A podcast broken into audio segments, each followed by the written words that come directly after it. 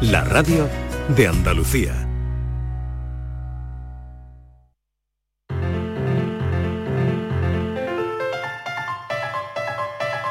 La paranoia de la tarde. Qué alegría, qué alegría se va a llevar Francis Gómez Ah, cuando, cuando le digamos que han dicho que él podría ser un buen jefe. La gente no sabe.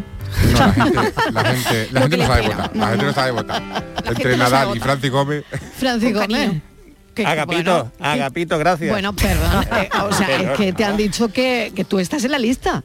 Sí, pero bueno, Estás en la lista de los jefes, de los posibles jefes que elige la gente. de los jefa- jefables, jolín, qué Claro. palabra. Bueno, Jefables, de los jefables. Pero solo ha tenido un voto, no. Yo Pero, creo que Joaquín oye- ha tenido más y Nadal también, no. Bueno, sé. Joaquín del Betty, Amancio Ortega, Margarita Val, Margarita Fernando. Oye, Simón, Cristina Garmendia, Silvia Bascal. Pero para Silvia estar- Pascal y, y Joroba, Francis Gómez. Pues me voy a pedir un combo. Me voy a pedir, me voy a pedir mi paranoia con, con el sueldo de Amancio Ortega. Hombre, A ver qué tal mira, queda. pues Muy nada, bien, a ver, a ver quién te lo da, a ver quién te lo da. Oye, por pedir. Tú por Exacto, pedir. por- tú por pedir, pedir. Muy bien, bueno, pues vamos con el de hoy. A ver. ¿Todos Ahí. listos? No. Sí. Venga, No suspirar, sé. Todo Para esto tonto. nunca suspirar estábamos todo lo que preparados. tengáis Como que siempre suspirar, tengo dudas, ¿eh? como siempre me tengo mis Venga. dudas, ¿eh? de verdad, que es que me, me, esto para mí es una duda Sí, constante. venga, Pues a imagínate ver. para nosotros. Eh, no sé, Inmaculada, ¿lo quieres de números o facilito, facilito? Yo como el del jueves, que era muy Hoy fácil. podemos elegir. Uy, Venga. como Oye. el jueves que ya no me acuerdo. Hombre, piensa que hoy es lunes, que el lunes. Sí. Hoy Este- venimos del es fin que de semana. Es que hay algunos que luego los veo tan fáciles que me da esta cosa de ponerlos, ¿eh? Sí. Bueno, no te... No, pues tío, a ti que no te dé Bueno, cosas, no es lo fácil. Venga, vale. Venga. Venga, Bueno, pues vamos allá. Venga. vamos allá. Pues mira, el padre de Silvia tiene cinco hijas. Uy, Sus eh. nombres son. Lala, Lele, Lili, Lolo, Lolo y Lulu. Y ¿cómo se llama? ¿Cómo se llama la última? Silvia. Perdona, ¿lo puedes repetir? ¿Lo puedes repetir? Claro. Venga. El padre de Silvia tiene cinco hijas. El padre de Silvia tiene cinco hijas. Y sus nombres son Lala, Lele, Lili, Lolo y ¿Y, y eso? ¿Y Lulu? ¿Y esa? No. No, claro, No. tiene cinco hijas. Lala, Lele, Lili, Lolo y... Lolo, y... Lolo. Y su película favorita es La La Land. por ejemplo. la ves mucho en casa, la ves mucho en casa. Yo ya lo sé. Bueno, y, y- pero sí que lo sabéis, ¿no? Hombre, Sí. claro. Que sí, Sí. que sí, Sí. que lo Yo sabéis. lo Ay, en mira, yo es que estoy de luna, todavía ¿eh, la L. Mariló? yo no me entero, ¿eh? No, yo, yo estoy aquí dándole vuelta. Claro. Tiene Ahora- todavía la L. Ahora hacemos un croquis a ver lo que sale. Venga, Vale. venga. Oye, nada, que tampoco es tan difícil, que es muy No, facilito. no, no es yo no difícil. ¿Y el nombre del padre tiene algo que ver? Ahora sí. El nombre- no sé. un poquito de no, fe. ¿Qué otra película? Con Lelo es... ¿Me estás llamando Lela? ¿Me estás llamando Lela, ya que- Lolo? ¿Me estás llamando Lela? Ya que sabemos que su película favorita es La La Land, en el nombre del padre no es su película En favorita. el nombre No, del padre no. no. Pero el nombre del padre no tiene nada que ver. ¿Para qué? ¿Para qué? Ay, yo qué qué sé, bueno. porque has dicho cómo se llama el padre, ¿no? Eh, Lolo. Ah, no. El padre se llama Lolo. Padre Igual no. es Lilo. A lo mejor Leo. O Lelo. Y su, mari- y su mujer Stitch. Son Lilo y Stitch. Lilo y Stitch. Es como los fácil. dibujitos animados. Bueno, sí, es fácil, es fácil. fácil. Para adivinarlo yo. o sea que hoy es fácil. Sí. Oye, Sí. fácil. Repetimos, Sí, sí. porque yo todavía no lo he pillado. A lo mejor en esta segunda vez que tú lo repitas, Se le escapa a me alguien más. viene la No inspiración. lo ha puesto de lunes, no lo ha puesto de Sí, porque por lo visto Sí, se le ha escapado a alguien, pero yo no me he dado cuenta. ¿Ah, sí? Venga, Vale, el padre Silvia. ¿quién va a ser? Pues el lengüetón de la mesa. Alguien se Aquí pero no, no se ha cuenta. oído, nosotros no, estamos no ha calladas, ¿eh? No. El, Venga. el padre de Silvia tiene cinco hijas. Sus nombres son Lala, Lele, Lili, Lolo y... A, Pat- a Patri le va a dar algo, a Patri le va a dar algo, ¿eh? Sujetadla, por favor. Bueno, pues si lo sabéis, Francis Gómez se pone muy, muy contento. Para que me de de jefe. llamadas. Ha sido, vamos, toda una revelación que hoy hayáis elegido también a Francis Gómez como jefe. Así que muy contenta, muy contenta, la verdad. Muy contenta con Muy este bien. equipo, ¿eh? Muy Sí, contenta. sí. Bueno, Inmaculada. Un hasta placer, mañana. ¿eh? Un Hasta besito. mañana. Buena tarde. Filósofo, ¿alguna cosa más que añadir? Chimpom. Es el niño cantor, ¿eh? Cuidado. Chimpón, hasta mañana, chimpón. Y nosotros seguimos enseguida. Venga, hasta ahora.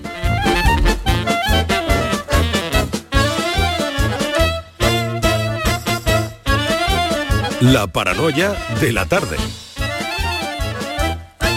Escuchas Canal Sur Radio en Sevilla. Bienvenidos a Sacaba. Mil metros de electrodomésticos con primeras marcas. Grupos Whirlpool, Bosch y Electrolux. Frigoríficos, lavadoras, hornos, vitros. ¿Quieres más? Aires acondicionados, aspiradoras, pequeños electrodomésticos. Y financiamos en 12 o 20 meses sin intereses solo tú y Sacaba. Tu tienda de electrodomésticos en el Polígono Store en calle nivel 23. Ven a ver nuestra exposición y sus 25 años de experiencia. Sacaba. Cinco Océanos, la boutique del congelado, llega a Sevilla y abre su primera tienda en Cerro del Águila. Hasta el 1 de noviembre, jamoncito de muslo de pollo a 1,90 el kilo. Cinco Océanos, especialistas en productos congelados, variedad, calidad y precio con la mejor atención. Jamoncito de muslo de pollo a 1,90 el kilo. Cinco Océanos Cerro del Águila, calle Afán de Rivera 144. Los próximos días 21, 22 y 23 de octubre, Bormujos celebra su fiesta de la cerveza artesana, donde además de disfrutar de una amplia variedad de cervezas realizadas de forma artesanal por productores de la comarca, tendremos música en directo, amplia variedad de talleres temáticos, actividades para los más pequeños y gastronomía local. Te esperamos el 21, 22 y 23 de octubre en el recinto ferial. Bormujos, ciudad consciente. El campo andaluz necesitaba un paso adelante. Por ello, hemos sembrado millones de datos, regados con inteligencia artificial para hacer posible... Siembra, la nueva plataforma colectiva por inteligencia artificial de asistencia a la planificación de cultivos para su comercialización. Toda la información para acertar y cultivar la solución más rentable. Junta de Andalucía. Si buscas vehículos de ocasión kilómetro cero y seminuevos, esta es tu mejor ocasión. Llega el Salón del Motor de Ocasión de Sevilla del 28 de octubre al 1 de noviembre en Fides. Las principales marcas y modelos en un único espacio. Recuerda, si quieres cambiar de vehículo, del 28 de octubre al 1 de noviembre en Fides, tu mejor ocasión. Si piensas hacer obras en tu vivienda, tenemos un plan. Si vais a reformar vuestro edificio, tenemos un plan. Porque en Andalucía hemos puesto en marcha el plan Ecovivienda, para que nuestro hogar sea más ecológico y accesible. Unas ayudas de hasta el 80% del coste de reformas en edificios y del 40% para obras en viviendas. Mejora de envolventes en fachadas y cubiertas, instalación de placas solares, aerotermia. Infórmate en la web del plan Ecovivienda, en el marco del plan de recuperación, transformación y resiliencia financiado por la Unión Europea Next Generation Junta de Andalucía. En Canal Sur Radio, por tu salud, responde siempre a tus dudas. Enfermedad pulmonar obstructiva crónica. Este lunes nos acercamos a la situación y a los avances en el tratamiento de la EPOC, como siempre con los mejores especialistas y naturalmente con tus preguntas en directo. Envíanos tus consultas desde ya en una nota de voz al 616-135-135. Por tu salud, desde las 6 de la tarde con Enrique Jesús Moreno. Más Andalucía, más Canal Sur Radio. La tarde de Canal Sur Radio con Mariló Maldonado.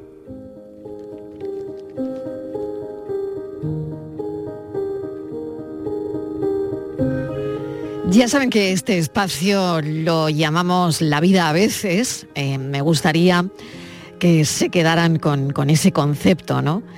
Porque escuchamos a personas que normalmente no la tienen en los medios de comunicación.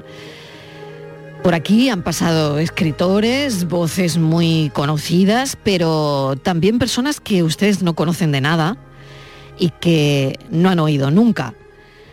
Como la radio es la vida y por eso la contamos, también queremos mirar a través de los ojos de estas personas anónimas que tienen una historia que contar. Hoy la historia nos la va a contar una mujer que se llama Bárbara, que después de casi 30 años sin un techo bajo el que vivir, ha encontrado su refugio en Granada. La vida puede ser muy dura, muy dura y no todo el mundo tiene un techo bajo el que refugiarse y a veces tampoco una familia que te esté apoyando. Bárbara, bienvenida.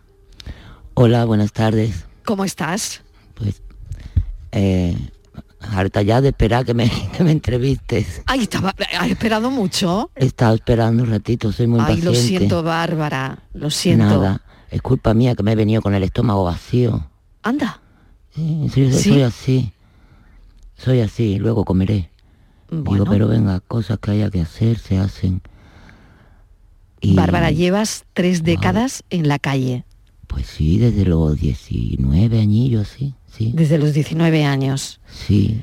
Eh, ¿Cómo, cómo ha sido? ¿Cómo eh, ha sido esa bueno, vida? ¿Cómo ha sido?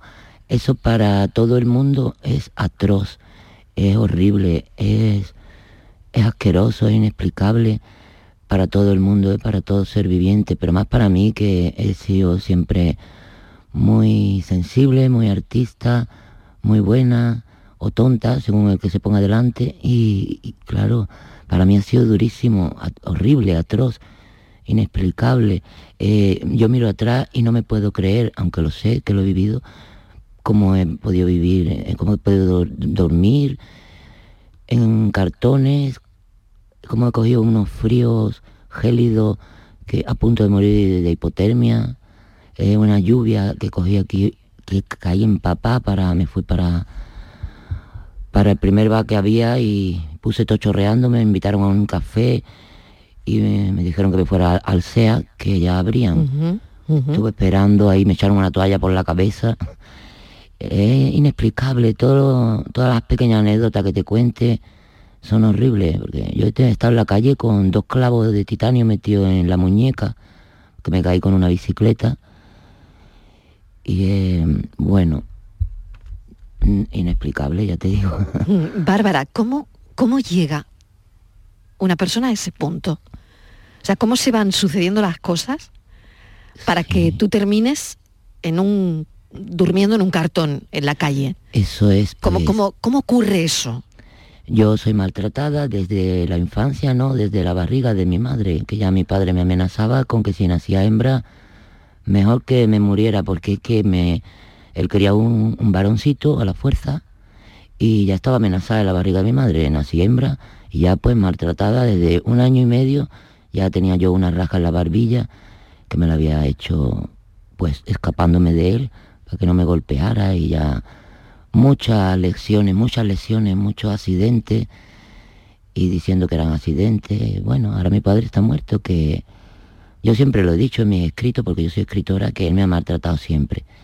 Y luego, cuando murió mi madre, pues yo tenía 18 años, estuve un año cocinándole a mi hermano y a él, y tal como la comida era igual que la de mi madre, que ahora ya no me acuerdo cómo era, cómo se hace, pero me la tiraban a la basura echando humo, todos los días me la tiraban a la basura echando humo, hasta que consiguieron con orden judicial, pues decir que yo le había pegado a mi padre, y porque le tiré un cacharro y le rajé el labio de abajo, pero una vez en la vida, y entonces por ahí pues él me denunció y tuve que ir a la calle, de pronto. Porque yo antes había estado trabajando altruistamente desde los 14 hasta los 18 en, en el tutelar de menores de allí, de Cádiz, de Trille, que al principio era un correccional y después de cuatro años era un, tutelar, todo lo contrario. Y cuando me tenían que contratar, porque yo había cumplido 18 años, pues no me contrataron. Porque vamos, el jefe se llamaba José Antonio. Ese era un canalla. Era muy canalla con los niños. Yo le, le- tiré todos los palos del sembrado. Cambié aquello de que pasaron de suicidarse pues a hacer competiciones de atletismo, de bicicleta, de natación. Es increíble. Todas las cosas que yo he hecho. Y pero eso mm, me vi pues de pronto en la calle sin... No, y sin saber que los cartones existían. Me lo dijo un colgado que pasaba, que me lo pusiera por debajo. Para, para tumbarme ahí y todo horrible. Ese fue el principio. Ya luego pues he estado por la calle y este uno que me, me dijo que si me quería prostituir, digo, vamos, ni loca, porque yo hago de todo menos eso. Entonces estuvo cuatro horas insistiendo hasta que fue a meterme fuego con la inercia o impulso o la carrerilla de su mano, se la pasó por la cara y, y se quedó ciego. Yo me desmayé, luego vino la policía y yo fui a la cárcel. Y la cárcel pues también horrible, más si entran injustamente. Porque yo entré por no ser puta. Y de ahí no me bajo del burro. Es que se lo expliqué de todas las formas que existen. Se lo expliqué, se lo volví a reivindicar y le dije, mira, por mil pesetas lo tienes allá, más, la calle más para abajo.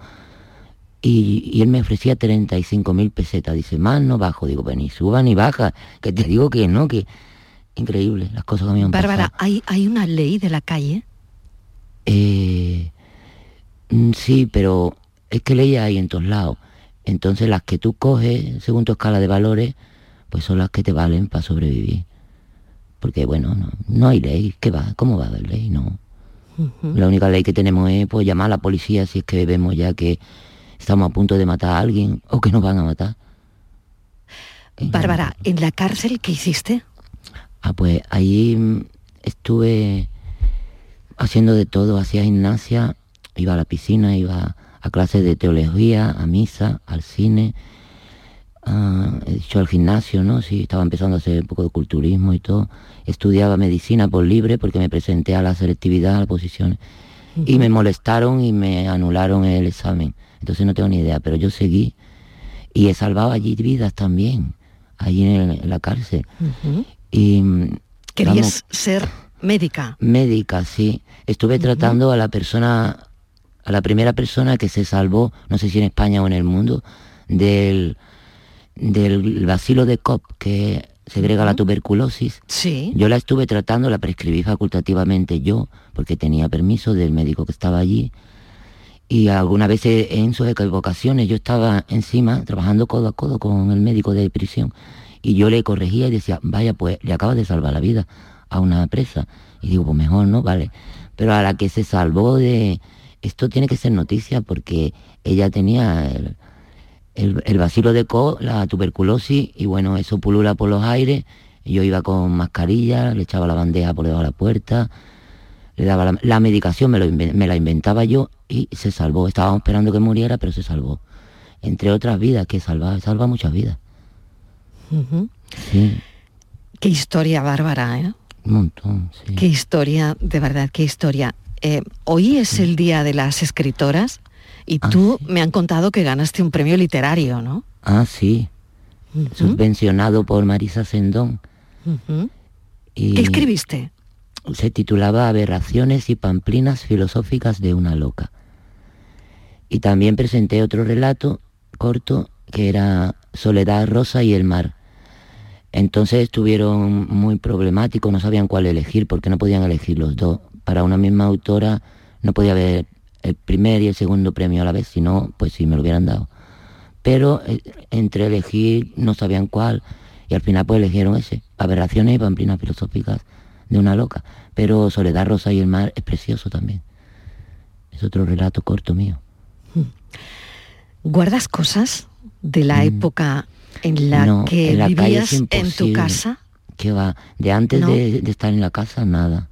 No guardas nada. Na- no, imposible. Dicen que cuando una persona ya no conserva ni ningún objeto de, de años anteriores, bueno, se, se despersonaliza un poco y deja ir las cosas. De la, de la última ¿No casa ocupa, guardo una libreta que voy escribiendo de vez en cuando, una libreta muy mona por fuera, como una especie de diario, Sí.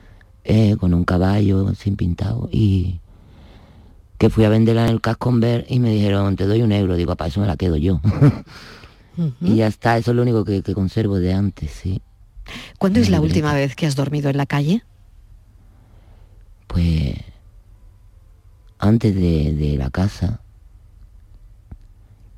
unos cuatro años, ¿no? Claro. Unos de cuatro años. Hace ya que sí, que no vivo en la calle. Si me permites, voy a hablar también con alguien que te acompaña y que me parece importante. Estás con alguien ahí, ¿no? Sara, ¿no? sí, Con una co- Sara. coordinadora. ¿La saludamos? Claro. ¿Te parece? ¿Eh? Sí, Hablamos con Sara también. Bueno, Sara, eh, no, no sé si la tenemos ya en el micro. Mira, Sara, ¿qué tal? Bienvenida. Bueno, no la puedo oír ahora mismo, No, no, sé qué, ver, ¿qué no sé qué pasa, pero no, Me voy a no puedo. al micro Ahora, perfecto. ahora sí que te oigo bien. Hola, buenas tardes. Sara, gracias por venir, gracias por, por muchas cosas. Sara Martín es técnico de apoyo socioeducativo del programa Habitat Housing First con el apoyo de la Caixa. Y me gustaría que hoy es un día importante para hablar de este tipo de cosas porque tenemos el riesgo de exclusión por el Día de las Personas sin Hogar y y hay que hablar de ello. Sara, ¿cómo, cómo conoces a Bárbara? Pues yo conozco a Bárbara cuando ya lleva ella como un año aproximadamente participando en el programa, porque yo empiezo a trabajar en el programa, pero en Madrid, y de allí me vengo a, a Granada. Entonces cuando me incorporo es cuando conozco a Bárbara, que ya te digo, llevaba aproximadamente ya un año en la vivienda y en el programa. Bárbara ha conseguido un sitio donde vivir. Sí, claro. ¿Cómo es Bárbara, Sara? Bárbara es muy soñadora, muy, muy soñadora, mm, una persona viva con, con inquietudes que le cuesta luego poner en marcha, pero con muchas ideas. Yo simplemente quiero que, para despedir esta entrevista, mm, que Bárbara me cuente un deseo, que me diga cómo es su casa ahora mismo y que, bueno, y que Sara nos confirme que la va a seguir apoyando. Bueno, Bárbara, ¿cómo es tu eh, casa? Mi casa es la casa de la Barbie, pequeñísima, pero muy linda, da al río, es muy antigua, es un, un patrimonio de la, de la humanidad, ¿no? Y es muy chiquitita, pero muy propia. y claro, allí pues es un sitio inaccesible, un sitio que no es peligroso, que, que es un sitio inocuo, donde no me pueden hacer daño, aunque también lo han intentado los vecinos, algunos y mucha movida que tengo por mi vida, porque igual que hay gente que me adora, hay gente que me intenta matar. El por qué insidia significa que no hay por qué. Tampoco soy tan linda, ni tampoco soy tan, tan asesinable, ni tan loable. Pero te puedo contar una poesía que tengo aquí. Sí, por favor. Mira, dice, la pobreza es necesitar la primordial naturaleza de la necesidad, es el amor. Si no te amas para poder amar a los demás, eres pobre. Si no aspiras al amor, no necesitas nada. Y entonces no eres pobre. La pobreza inspira miedo, pena, asco. La primera agresión que se sufre es la de ver cómo sigue viviendo el resto de la gente que no vive en la calle. Luego la tragedia de descubrir que hay otros también. Como tú, esclavos somos todos incrustados en la vida. Yo era muy graciosa y guapa para pedir, siempre llevaba en las manos algún juguete reciclado, una muñeca, un destornillador, cintas de casé, cosas para mal vender, pero he visto el desprecio que se siente ante quien vive con la, ante quien viene con las manos vacías.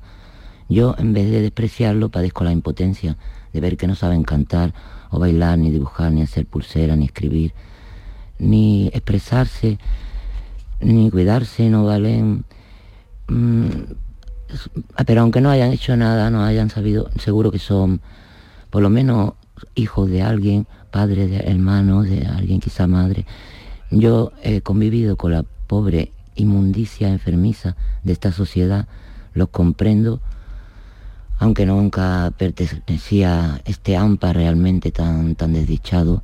Yo he valido en la calle, he valido dentro de la cárcel y, y valgo por, por, por todos los cuatro costados.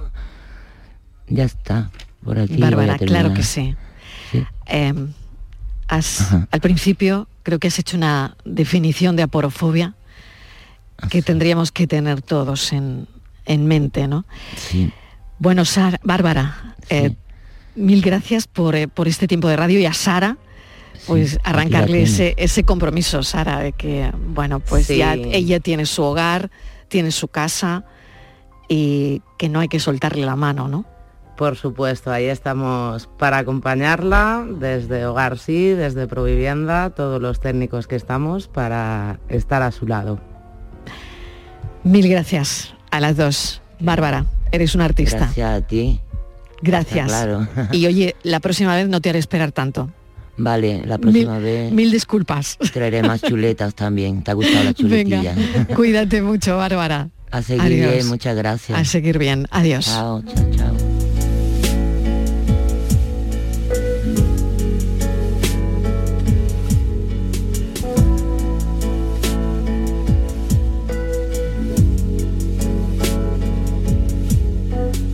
¿Qué hacer cuando el hogar no es la morada donde me encuentro a salvo del dolor. ¿Qué hacer cuando no sé dónde esconderme? Y el tiempo nunca juega a mi favor. ¿Qué hacer cuando el amor golpea y deja marca? ¿Qué hacer cuando no puedo separarme de aquello que me hiere y me hace mal? ¿Qué hacer cuando me acosa y me persigue? Tengo miedo de la oscuridad. ¿Qué hacer cuando el amor ya no es amor ni es nada? Y cada vez más sola, más triste y más atrapada. Y cada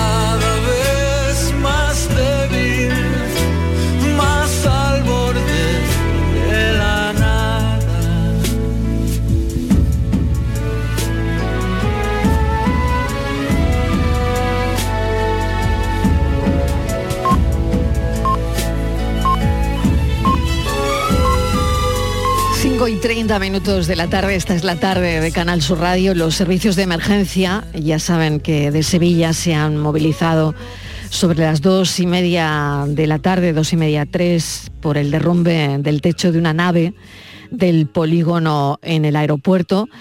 Las primeras informaciones que lo primero que hemos dado es que parece que había atrapado en el interior del edificio un hombre.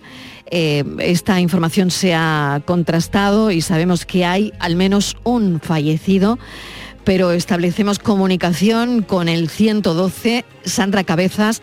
Sandra, bienvenida, gracias por atender nuestra llamada. ¿Cómo está la situación ahora mismo? Eh, buenas tardes. Eh, pues efectivamente, como bien has dicho, nosotros hemos recibido a las 2 y 20 eh, la, primera de, la primera de varias llamadas de auxilio que alertaban del derrumbe de una nave en la calle Artesa, que según nos decían estaba siendo reformada. Según nos indicaban, se había eh, caído el techo de la nave y había varias personas heridas y al menos un, una- un trabajador atrapado eh, bajo los escombros. Eh, desde el 112 se ha activado de inmediato a los bomberos, al Centro de Emergencia Sanitaria 061, a la Policía Local y a, y a la Policía Nacional. Eh, desgraciadamente los servicios sanitarios no han confirmado el fallecimiento en el siniestro de un varón. Eh, desde el 112 eh, se ha informado del suceso a la inspección de trabajo y al centro de prevención de riesgos laborales. Esa es la, la información que tenemos a- hasta ahora. ¿Hay más gente dentro, Sandra? Pues en principio los alertantes nos hablan de varias personas heridas, pero de momento nosotros no tenemos eh, confirmación de que haya más heridos. Por lo tanto, dos personas heridas por este derrumbe, una persona fallecida, un hombre. Lo que sí, perdona, lo que tenemos confirmado hasta ahora eh, es un fallecido. Es Un lo que ahora mismo fallecido. tenemos Sí, porque de momento los servicios sanitarios no nos han confirmado más afectados y, y de momento es ahora mismo la, la última hora que tenemos, eh, que es un varón fallecido. Se está trabajando en la zona, imaginamos ahora mismo, ¿no? Los Sí, servicios. los operativos continúan los operativos trabajando continúan lugar. Calle Artesa. Efectivamente, la calle Número Artesa, 12. eh, eh, localizada en el polígono aeropuerto. Se estaba haciendo un trabajo, por lo que nos has comentado, de demolición de parte de un edificio. Según nos decían eh, los alertantes, se trataba de una, un edi- un edificio, una nave, nos indicaban, eh, que estaba siendo reformada. Eso es lo que nos decían y por lo visto sí había eh, desplomado el techo de la misma y, eh, y es lo que había provocado el suceso. Desconocemos más. si Claro, la que, que parece que era una detonación controlada. Bueno, no, no sé si era esto, en En fin. principio, no, ya te digo, no estamos esperando que los operativos vale. continúen trabajando para que nos reporten más, más, datos y más información. Efectivamente, Sandra de momento lo que te puedo sí. confirmar es que hay un varón fallecido y de momento no nos consta eh, más heridos. De momento, ya te digo, continúan trabajando y esperaremos la, la Muy bien. última hora de la que estaréis informados. Muchísimas gracias, Sandra, Cabe- Nada. Sandra Cabezas. Gracias. A un vosotros, saludo, como un saludo. siempre. Gracias, como siempre. Ahora. Pues es lo que ha ocurrido. El siniestro se ha producido sobre las 2 y 20 de la tarde, según nos acaba de confirmar el 112. Los servicios de emergencia se han movilizado en Sevilla para acudir a todo lo que estaba ocurriendo ahí. el derrumbe de un techo de una nave del polígono del aeropuerto. Claro, no, no tenemos detalles, no sabemos si estaba haciendo un, si era un derrumbe controlado, si no, eh, o qué es lo que ha ocurrido exactamente. Así que estamos trabajando en ello, tanto la redacción de informativos de esta casa, como la redacción del programa, como el 112, eh, para saber exactamente cómo se ha podido producir ese derrumbe. Una información, una última hora que les estamos contando en Canal Sur Radio. La tarde de Canal Sur Radio con Mariló Maldonado. También en nuestra app y en canalsur.es. Sevilla. Canal Sur Radio. Tú pones toda tu ilusión en tu futuro y en Caja Rural nuestros expertos en planes de pensiones te ayudarán a alcanzarlo con éxito. Planes de pensiones de Caja Rural. Construyendo tu futuro seremos imbatibles. Ven antes del 31 de diciembre y obtén interesantes incentivos. Documento de datos fundamentales para el partícipe. Alertas de liquidez. Indicador de riesgo. Planes en promoción y condiciones en segurosrga.es. Rafael vuelve a Sevilla con su gira triunfal. 24, 25, 26 y 27 de noviembre en Fibes. Compra tus entradas en rafaelnet.com y fibestickets.es. Rafael en concierto.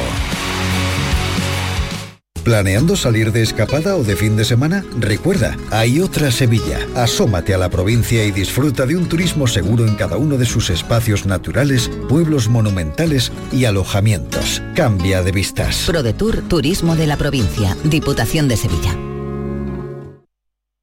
Hola, soy Salvador Dalí. Y si además de avanzar en inteligencia artificial, investigamos más nuestra inteligencia natural, quizás así podamos vencer enfermedades como la que yo sufrí, el Parkinson. Apoyemos la investigación en enfermedades neurodegenerativas. Entra en fundacionreinasofía.es. El campo andaluz necesitaba un paso adelante. Por ello, hemos sembrado millones de datos, regados con inteligencia artificial para hacer posible... Siembra, la nueva plataforma colectiva por inteligencia artificial de asistencia a la planificación de cultivos para su comercialización. Toda la información para acertar y cultivar la solución más rentable. Junta de Andalucía.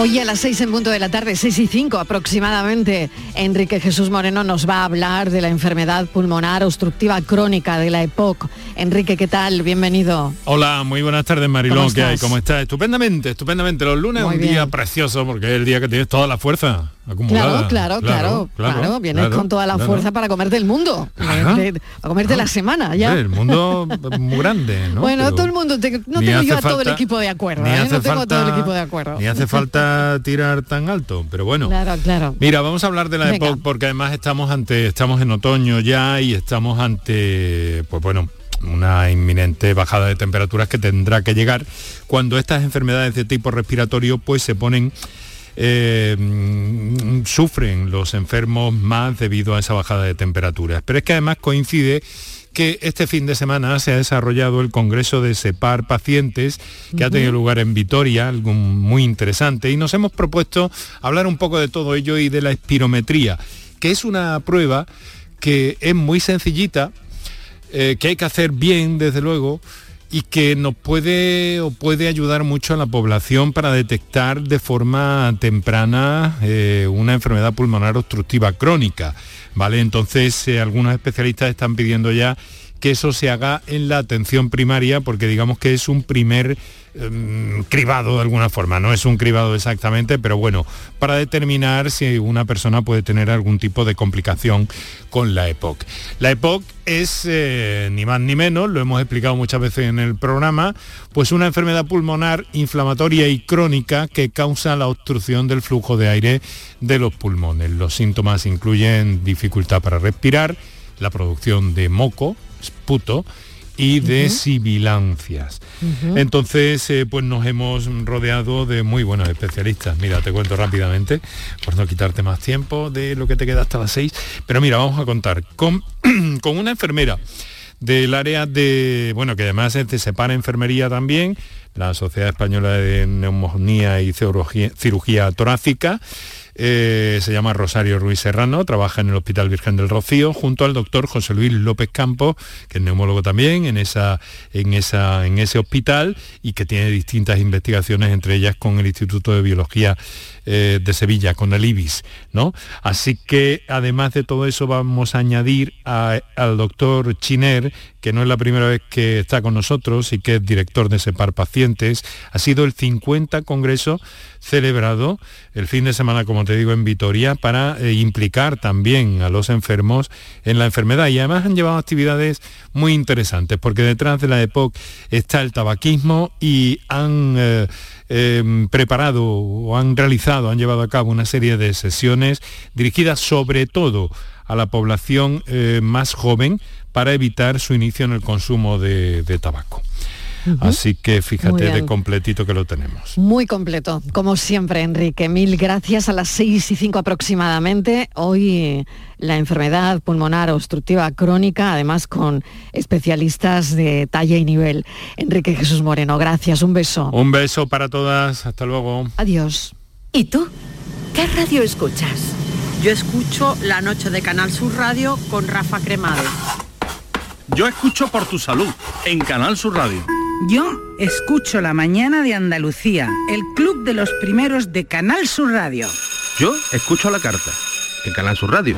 Canal Sur Radio, la radio de Andalucía. Yo escucho Canal Sur Radio.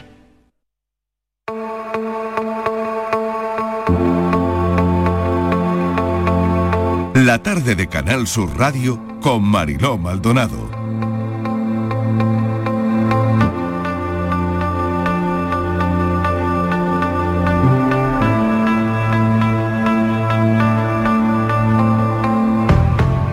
La gente joven llega ahora para, bueno, pues poner un soplo de aire fresco, ¿no? Porque tienen que estar. Tenemos que escucharlos. Aurora Macías, ¿qué tal? Muy buena, Mariló, muy ¿Cómo bien. estás? Muy bien. Bien. Carmen Fan, hola Carmen. ¿Qué tal, Mariló? Muy contenta de estar por aquí otra vez. Ah, me encanta, me encanta que vuelvas. Miguel Ángel Sastre, ¿qué tal Miguel Ángel? Hola, ¿qué tal? Buenas tardes. ¿Cómo Bueno, un, un primer asuntito. Eh, lo hemos estado hablando en el café, pero quería preguntaros a vosotros también. Eh, hemos conocido que el jefe ideal de los españoles es Rafa Nadal. Vaya, pues mira, inspirador por lo para- menos, ¿no? Sí, sí, sí, sí. Eh, para la mitad de la población y también Ibai Llanos, el líder de la gente joven. Mira. A ver, Aurora, ¿qué, qué te sugiere a ti? Y yo no sé si tú elegirías lo mismo. Pues mira, para mí me parece que son dos perfiles de, de las personas públicas eh, así conocidas que creo que mm, por lo menos destellan más trabajo detrás, ¿no? O sea, al final Ibai vive dedicado, o sea, dedica toda su vida a su trabajo. Eh, Rafa Nadal yo creo que mm, 90% igual, ahora que ha tenido un hijo, ¿no? Una hija, eh, seguramente tendrá que quitarle unas poquitas más de horas, pero creo que de, de perfiles públicos me parecen los más sacrificados a nivel personal por sus carreras. Mm, Eso me gusta por un lado y me preocupa por otro, porque creo que no es la vida que queremos tener nosotros ahora, o por lo menos yo no lo veo así, ¿no? Me gusta eso, o sea que mm, por un lado bien y por otro te preocupa. Sí, sí, sí, yo creo que sí. A mí la verdad es que, Bien. o sea, en cierto A ver, modo me sorprende, ver, pero no tanto, porque sí que es verdad que entre mis compañeros, entre, entre mm, tanto adultos como jóvenes, Sí. que es verdad que tanto Rafa Nadal como Ibai son dos personas que a las que se tiene muchísima admiración. Y eso que sus trabajos son muy diferentes entre sí. No uno se tiene nada que dedica ver, ¿no? Lo que hace uno y hace otro. Exactamente, por supuesto que no. Pero sí que es verdad que los dos demuestran pasión. Y yo creo que eso es muy importante y que eso llama muchísimo la atención. O sea que eso es lo que tú crees que transmite, ¿no? La pasión Sí, sí. Que, que le ponen a lo que hacen, ¿no? Totalmente, la pasión y, como ha dicho Aurora, evidentemente el trabajo que tienen detrás, tanto uno a nivel físico como otro a nivel creativo para mantener entretenimiento entre todo su público. A ver qué piensa Miguel Ángel, porque claro, lo hablábamos también aquí, el tenis es individual, es un deporte individual. Aunque vale, eh, hay, hay que, mm, al final es un trabajo en equipo, también en parte, pero muy individual.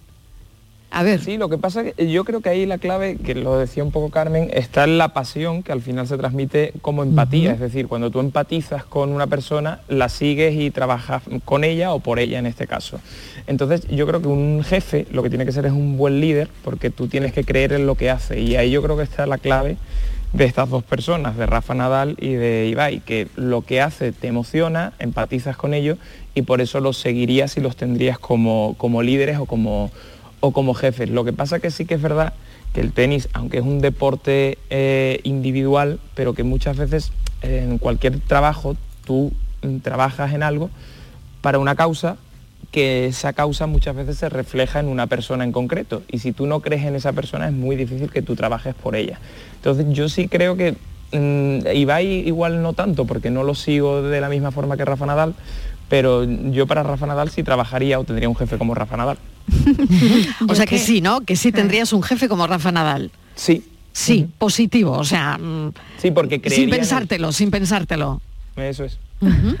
Es que son eso, son dos perfiles que, que arrastran, ¿no? Pero ¿Con cuál de los dos te quedas, Aurora? Pues, buena pregunta. No, Pues oye, que si es que con ninguno, con ninguno, ¿eh? Sí, sí, tú- tú- ¿sabes qué ver, pasa? Que- Aurora. Que, que- que lo que te decía, me, me gustan mucho las dos, ¿eh? Y, y ¿Sí? yo, hombre, yo creo que por afinidad con mi trabajo Ibai, ¿no? Porque al final yo me, me dedico también a la comunicación y yo creo que, que Sí. sería lo, lo ideal. Pero sí es cierto mm, que, preferiría que no fuera ninguno de los dos.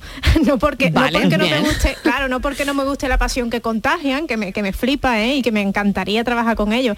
Pero sí que creo que el nivel de sacrificio de su vida personal versus a- a- al, al tiempo y a la dedicación que, que invierten en su trabajo es mayor que la que a mí me gustaría tener a partir de ahora y yo creo que hablo por mi generación también en ese sentido. O sea, cre- creo que es- estamos bastante más preocupados por la conciliación y por el desarrollo personal que otras generaciones a- hasta ahora, ¿no? O, o por lo menos creo que ujú. hay una tendencia es, ahí. es decir, que han sacrificado mucho, muchísimo para llegar.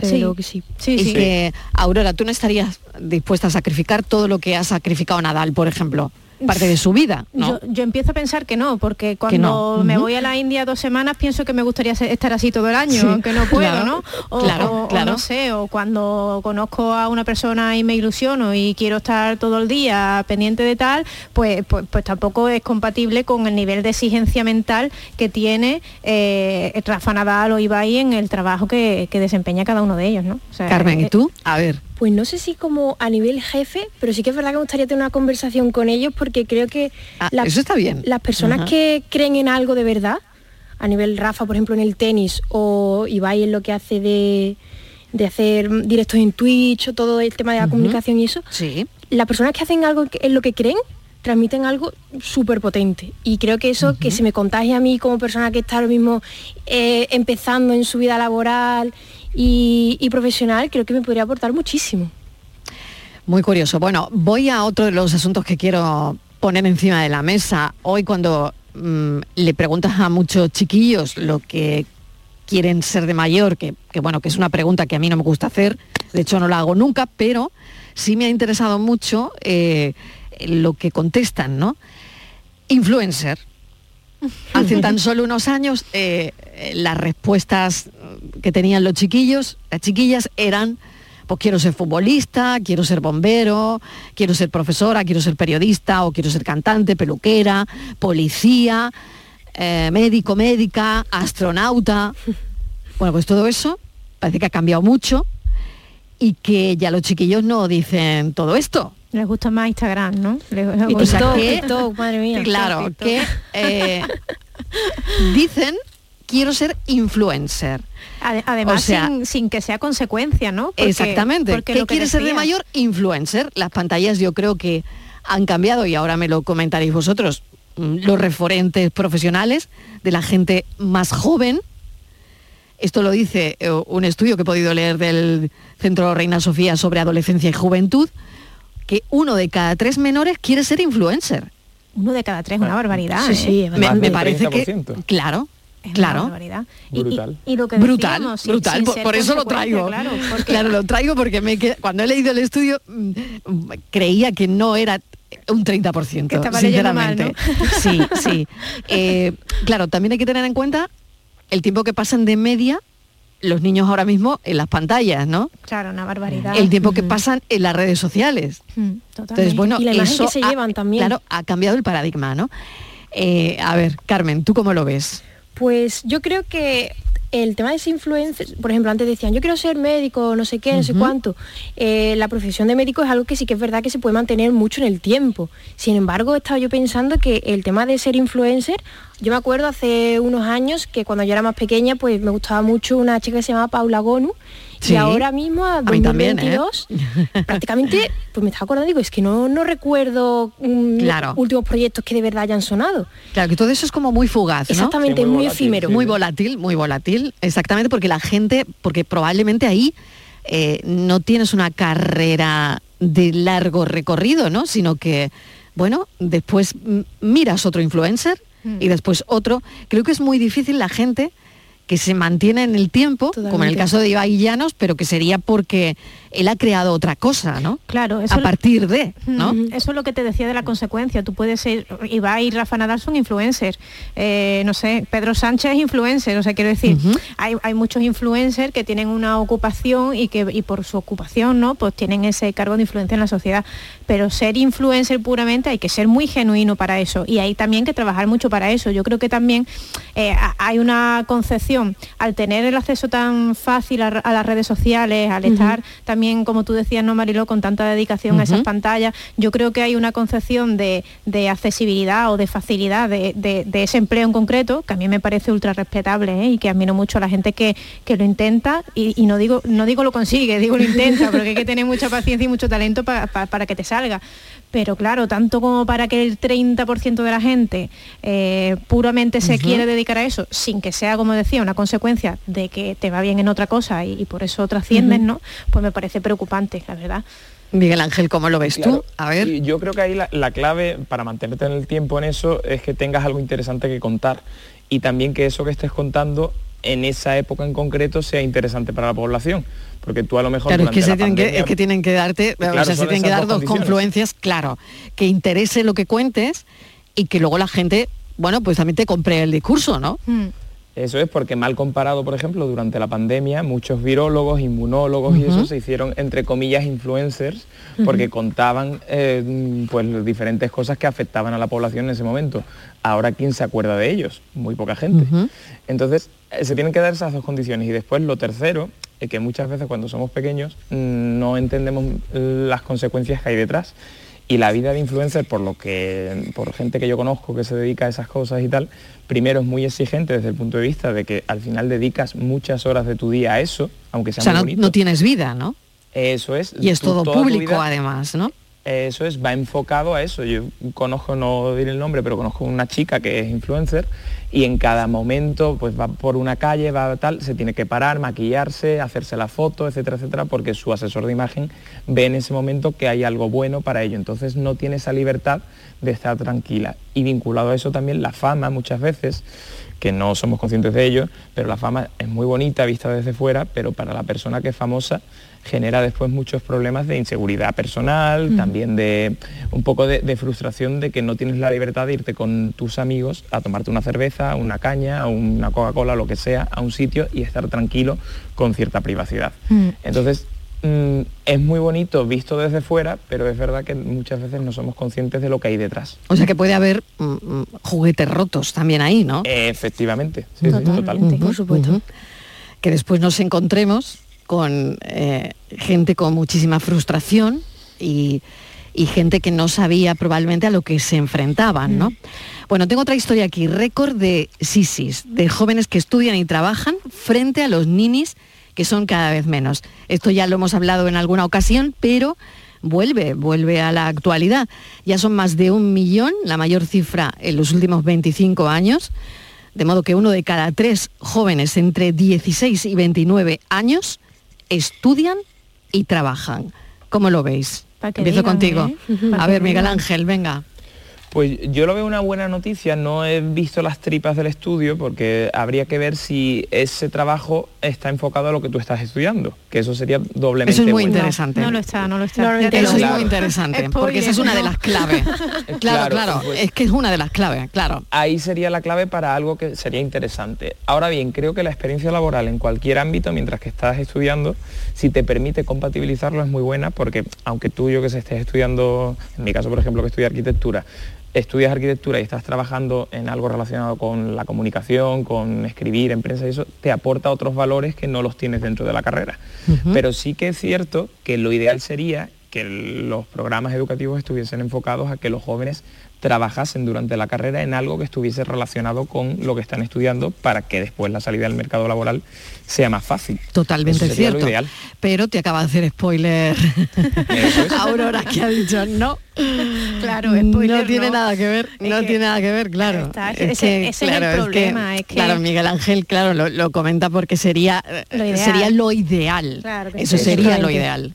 Eh, El mundo, en el mundo ideal en el que las cosas funcionan, pero la educación está tan desconectada de, de- de- Totalmente. de la vida laboral que es complicado. Hombre, a mí es una cosa que en cierto modo me alegra porque creo que hay una cosa que se llama, no sé, sangre, que se desarrolla cuando te enfrentas a problemas y tienes que salir del paso, que eso se, se hace la mayor parte del tiempo mientras que trabajas, ¿no? O sea que, que está muy bien que aunque no sea en algo a lo que tú te quieras dedicar en un futuro, desarrolles Sí. capacidades profesionales que son, pues eso, ¿no? Independientes de lo que tú te vayas a dedicar. El problema de esto es que es consecuencia de otras cosas bastante más graves.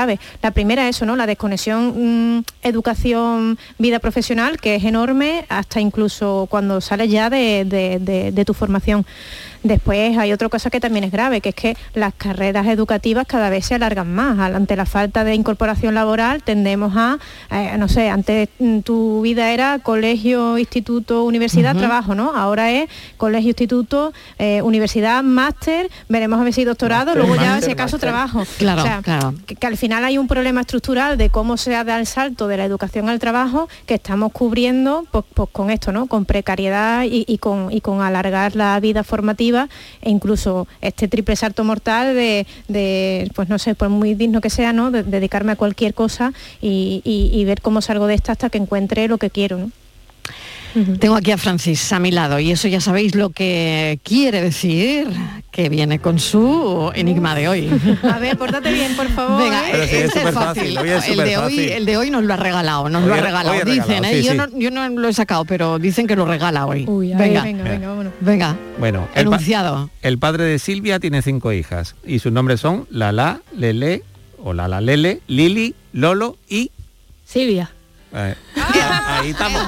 ¿Quién ha sido Carmen? Karen, Karen, sí. Ea, Carmen.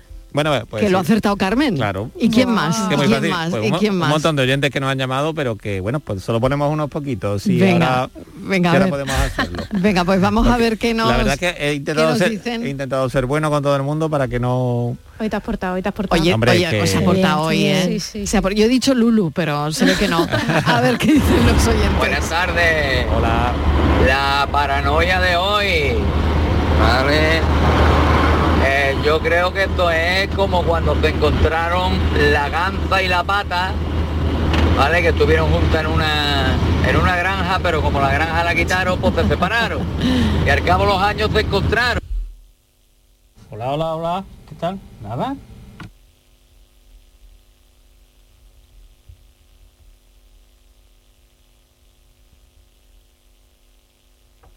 Guinza, guinza, gonza y gunza. Y la pata le dijo, anda, pues mira qué casualidad. Igual que yo que he tenido cinco hijas. Y le he puesto pata, peta, pita, pota y Federica. bueno, Bueno, está sí. bien. Por tanto, el nombre, El eh, lo, ha, lo dicho claro. Carmen. El padre de Silvia tiene cinco hijas, pues cuatro se llamarán como sea, pero una Silvia. Pensamos, Aurora, gracias Carmen, gracias. Miguel Ángel, Muchas gracias.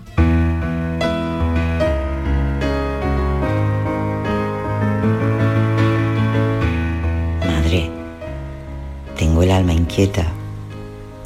Y es por un deseo que de intenso no entiendo.